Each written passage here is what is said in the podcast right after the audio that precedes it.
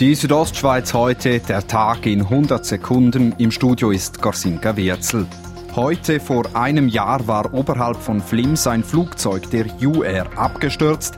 Alle 20 Menschen an Bord kamen dabei ums Leben. Auch nach einem Jahr ist die Absturzursache unklar. Die Schweizerische Sicherheitsuntersuchungsstelle SUST arbeitet an der Aufklärung, zieht aber noch keine frühzeitigen Schlüsse. Das ist ja auch unsere, sagen wir jetzt einmal, unsere äh, ethische Verpflichtung als Untersuchungsbehörde. Und von dort her möchte ich weder etwas bestätigen noch irgendwie dementieren. Das sagt Daniel W. Knecht von der SUST. Wie geht die SUST aber bei der Aufklärung genau vor? Sie arbeite auch mit einem 3D-Modell, erklärt Daniel W. Also es geht in erster Linie darum, quasi eben die Positionen und die Geschwindigkeiten und die Höhen von dem Flugzeug zu rekonstruieren. Insgesamt seien aktuell 80 Prozent der Untersuchungen abgeschlossen. Im Bergell ist gestern eine deutsche Bergsteigerin tödlich verunglückt.